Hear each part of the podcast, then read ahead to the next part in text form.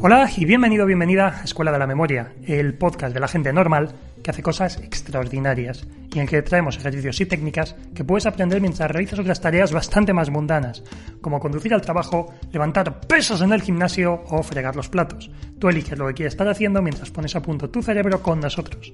Yo soy Javier Muñiz, tu instructor, y quiero acompañarte en todo este proceso de convertirte en un mejor estudiante.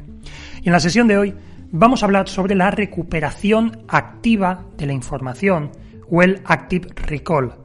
Pero antes, déjame decirte que si quieres aprender a estudiar mejor sin tener que pasar 8 o 10 horas al día encerrado y a memorizar todo lo que se cruce por tus ojos, te recomiendo unirte a nuestra newsletter de Memoriones.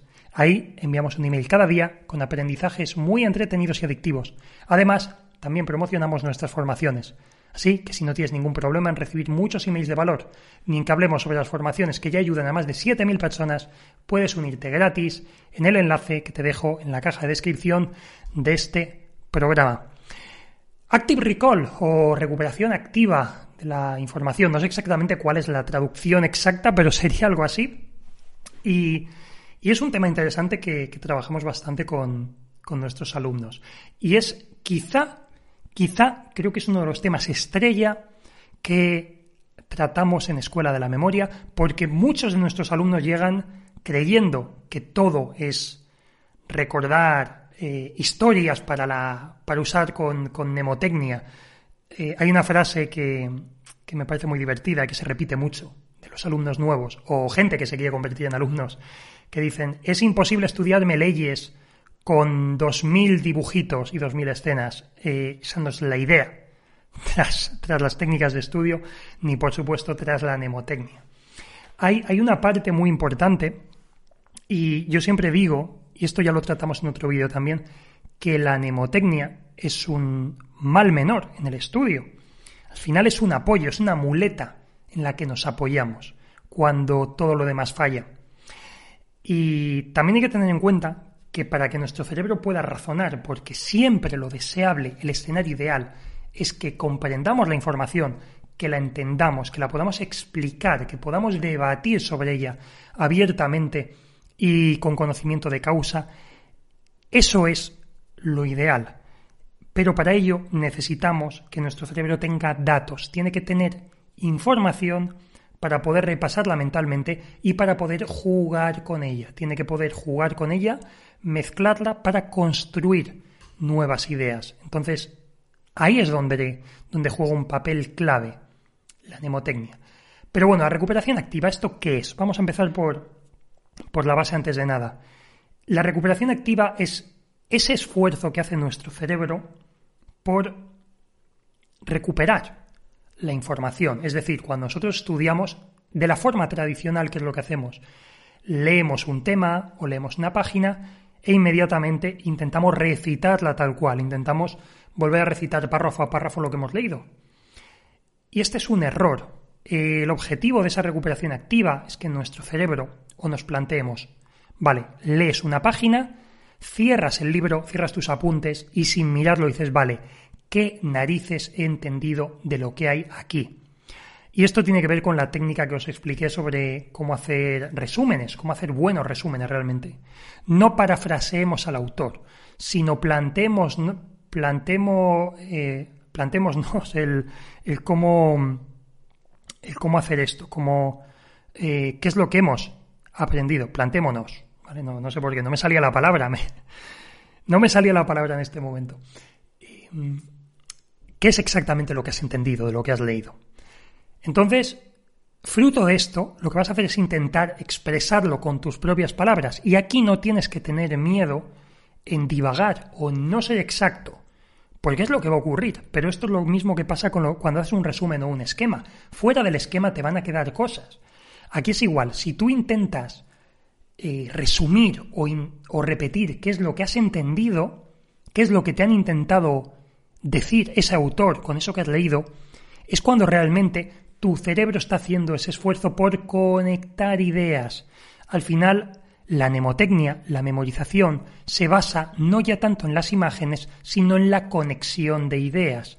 Imagina tu mente como un tapiz, como uno de estos eh, tapices que, hacían pues antes las, las, abuelas también, ¿no? Que hacían una colcha. Hay un capítulo de esto en, Los Simpson, de hecho. Los Simpson, en Los Simpsons se ha tratado prácticamente todo, creo yo. Es, increíble esto.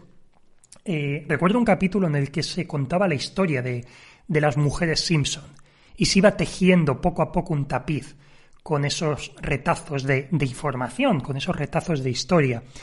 Nuestra memoria actúa de forma parecida. Vamos recordando cosas que podemos interrelacionar entre sí.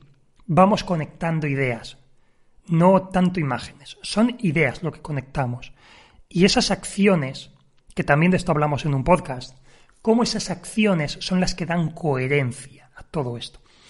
Entonces, como digo, no tengas tanto miedo a divagar. Intenta entender qué es lo que acabas de leer. Y para ello, un, un ejercicio es planteártelo en forma de preguntas. Si, por ejemplo, estamos estudiando historia y, bueno, un hecho histórico de sobra conocido, que es el descubrimiento de, América por parte de Cristóbal Colón en 1492. Entonces podemos encontrar eso, la cronología 1942, descubrimiento de América o Colón descubre América.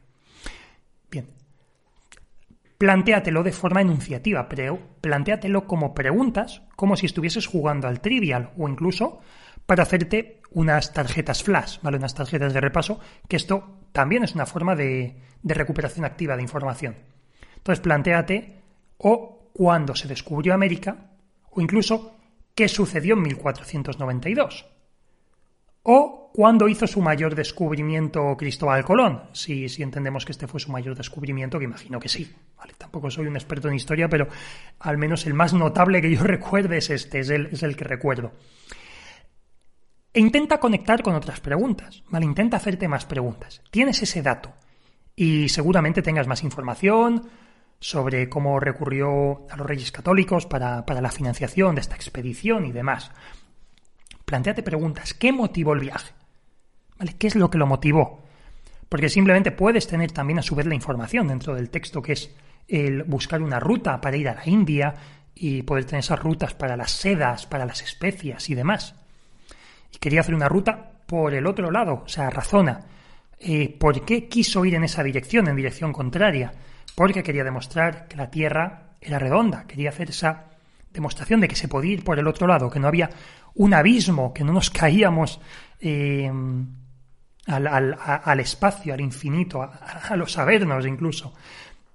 Entonces, trabaja con preguntas, sea de lo que sea el temario. Y sé que ahora mismo estarás pensando, si eres opositor en, ese temario de leyes, también puedes pensar por qué una ley se, se, ha, eh, se ha hecho una ley para X. Pues piensa qué puede haber motivado esa ley, cuál era el contexto histórico, en qué contexto se creó, a quién intenta proteger, qué es lo que intenta mejorar. Hazte ese tipo de preguntas y es lo que te va a ayudar a, crear, por un lado, ese conocimiento. Eh, como parte del Active Recall, una de las estrategias o una de, de, las metodologías que utiliza este, este principio es eh, la metodología de Feynman, ¿vale? del físico Richard Feynman. Eh, lo, eh, utilizaba esta, este sistema también. Entonces, hay un ejemplo que he leído que me, que me gustó mucho, que dice que, por ejemplo, para hablarles sobre, sobre la física del, del, movimiento, pues a sus hijos, eh, el señor Feynman lo que les, les enseñaba unas fotos de un perro, un perro real, un perro de carne y hueso, un perro de estos de, de cuerda, un juguete que se le da cuerda, que es un perrito que se va moviendo, y también una moto y él les preguntaba o lanzaba preguntas del tipo de ¿qué es lo que hace que se muevan? Vale, y esta es una pregunta que, lanzaba a sus alumnos también. Oye, yo a mis hijos les enseño esto y les pregunto ¿qué es lo que hace que se muevan? Y algunos alumnos le respondían que la energía era lo que hacía que, se movieran. Y Feynman, por lo visto, se cabreaba mucho con esto. O sea, no le valía la respuesta energía. O sea, ¿qué es, qué es la energía? Tú le estás explicando realmente a un niño, a un niño pequeño, un niño de primaria, ¿qué es lo que hace que se muevan? Y le dices que energía. ¿Eso qué es? O sea, estamos hablando de un nivel de abstracción enorme. Y Feynman decía que conocer el nombre de algo no quiere decir que lo entiendas. Que tú o yo sepamos que la energía es lo que hace que eso se mueva, no quiere decir que tengas ni puñetera idea de qué significa eso. No lo estás aterrizando, no lo estás llevando a un terreno práctico. Entonces no le valía. Y para él decir que la energía es lo que hace que un perro se mueva es como decirle o no encuentra ninguna diferencia en decirle que el movimiento es lo que hace que se mueva o incluso que Dios es lo que hace que se mueva el perro. No le estamos explicando nada. Estamos, eh, al final, es un deus ex machina, ¿vale? Al final lo, explicamos. Es una explicación eh, muy oportuna, una explicación divina que es la que hace que, que todo funcione y que todo encaje. Entonces, no vale. Tenemos que ahondar Igual que en el descubrimiento de, América que estaba hablando. ¿Por qué? ¿Qué problemas tuvo? ¿Por qué estuvo a punto de no ir? ¿Qué impedimentos se encontró? Eh, durante el propio viaje, ¿qué ocurrió? ¿Cuáles fueron las confusiones al llegar allí? Que llamaba indios a, a los nativos americanos porque pensaba que estaba en la India, etcétera, etcétera. Hay una serie de preguntas que nos dan ese contexto y nos hacen que podamos entender el, temario en sí. Entonces, llevándolo a la práctica nuevamente, o sea, no quiero hacer como Feynman de decirte que utilices esto y luego no explicarte el cómo, hazlo de la siguiente manera, ¿vale? Por un lado tienes el crearte este tipo de preguntas, intenta enunciarlo, ¿vale? Siempre en el, las preguntas que se haría un periodista. El quién, cómo, cuándo, por qué, etcétera. Hazte este tipo de preguntas. ¿Por qué sucede esto? Incluso vete haciendo preguntas de forma cíclica. Cuando dices esto, ¿por qué sucedió? Pues sucedió porque quería Colón buscar una ruta a las India, a la India. Vuelve a preguntar, ¿y por qué quería una ruta para la India? Para la India, porque quería conseguir eh, mejores precios para las sedas, para las especias y demás. ¿Por qué quería esto? Pues por una cuestión económica, imagino, ¿vale? Sigue profundizando tantas veces como lo necesites en el tema para contextualizarlo todo. Esto, una opción, transfórmalo en tarjetas flash y juega con ellas como si fuese como si fuese el trivial y luego incluso puedes aplicar eh, la curva del olvido para repasar de forma, de forma cíclica con el método Leitner y demás, ¿vale? Puedes, puedes hacerlo eh, de esta manera. También, otra forma práctica de hacerlo, como te digo, léete un capítulo de tu temario o léete una página o un bloque de información y Ponte en pie, empieza a pasear por la habitación y empieza en voz alta a explicarlo. A partir de ahora es como si tú fueras el profesor, tú fueses un experto al que le han pagado una pasta por dar una charla sobre este tema. Que es la primera vez que lo lees, da igual. Intenta explicar lo que has entendido. Imagina que es un concurso incluso en el que te van a pagar un dineral. Si tú puedes reproducir, puedes explicar lo que te han contado, conviértelo en un juego, transfórmalo, intenta contarlo, ¿vale? y lo importante, el movimiento, el caminar, el mover los brazos. Estás, como digo, en un escenario, no eres un lector pasivo, estás haciendo tuyo en ese momento, estás haciendo tuyo ese conocimiento.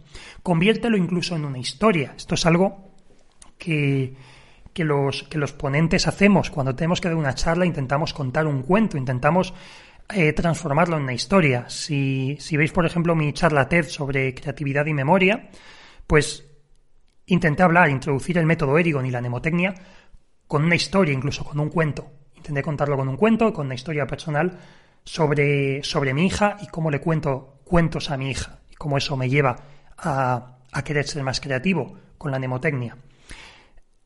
Al final esto es algo que, que hacemos porque se nos quedan bien las historias. Las historias son las que realmente nos, nos ayudan son las que nos ayudan a que la información se quede perfectamente anclada. Y ese es uno de los principios de la mnemotecnia. Y ahí es a donde quería llegar también. Ese es el, el, clímax de este podcast. Si lo trabajamos también como una historia, el clímax sería ese. Y es otro de las eh, misconceptions, ¿vale? De los de las cosas que, que no, eh, que no entendemos bien, ¿vale? O que confundimos cuando trabajamos con mnemotecnia, sobre todo para desarrollar un tema. Y es que es lo que decía al principio, de no puedo memorizar una ley utilizando 2.000 dibujitos o 2.000 historias. Y es que queremos depender a veces de la propia mnemotecnia para todo. Y las asociaciones nunca deben de ser la base de la asociación. Y lo repito, las asociaciones nunca deben de ser la base de la propia asociación. ¿Por qué? Porque lo que hacemos es que se destruya la propia información. Cuando trabajamos con imágenes simbólicas, esas imágenes figurativas, absurdas, que son las que nos ayudan a recordar los datos, que son geniales, nos ayudan a recordar los datos, es cierto, la mnemotecnia se basa en ello, pero nunca debe de ser la base. La base debe de ser el propio concepto que queremos recordar. Si yo quiero pensar en el descubrimiento de América, puedo imaginarme a Cristóbal Colón en su barco o Cristóbal Colón eh, presentándose en la playa a, los, a los nativos.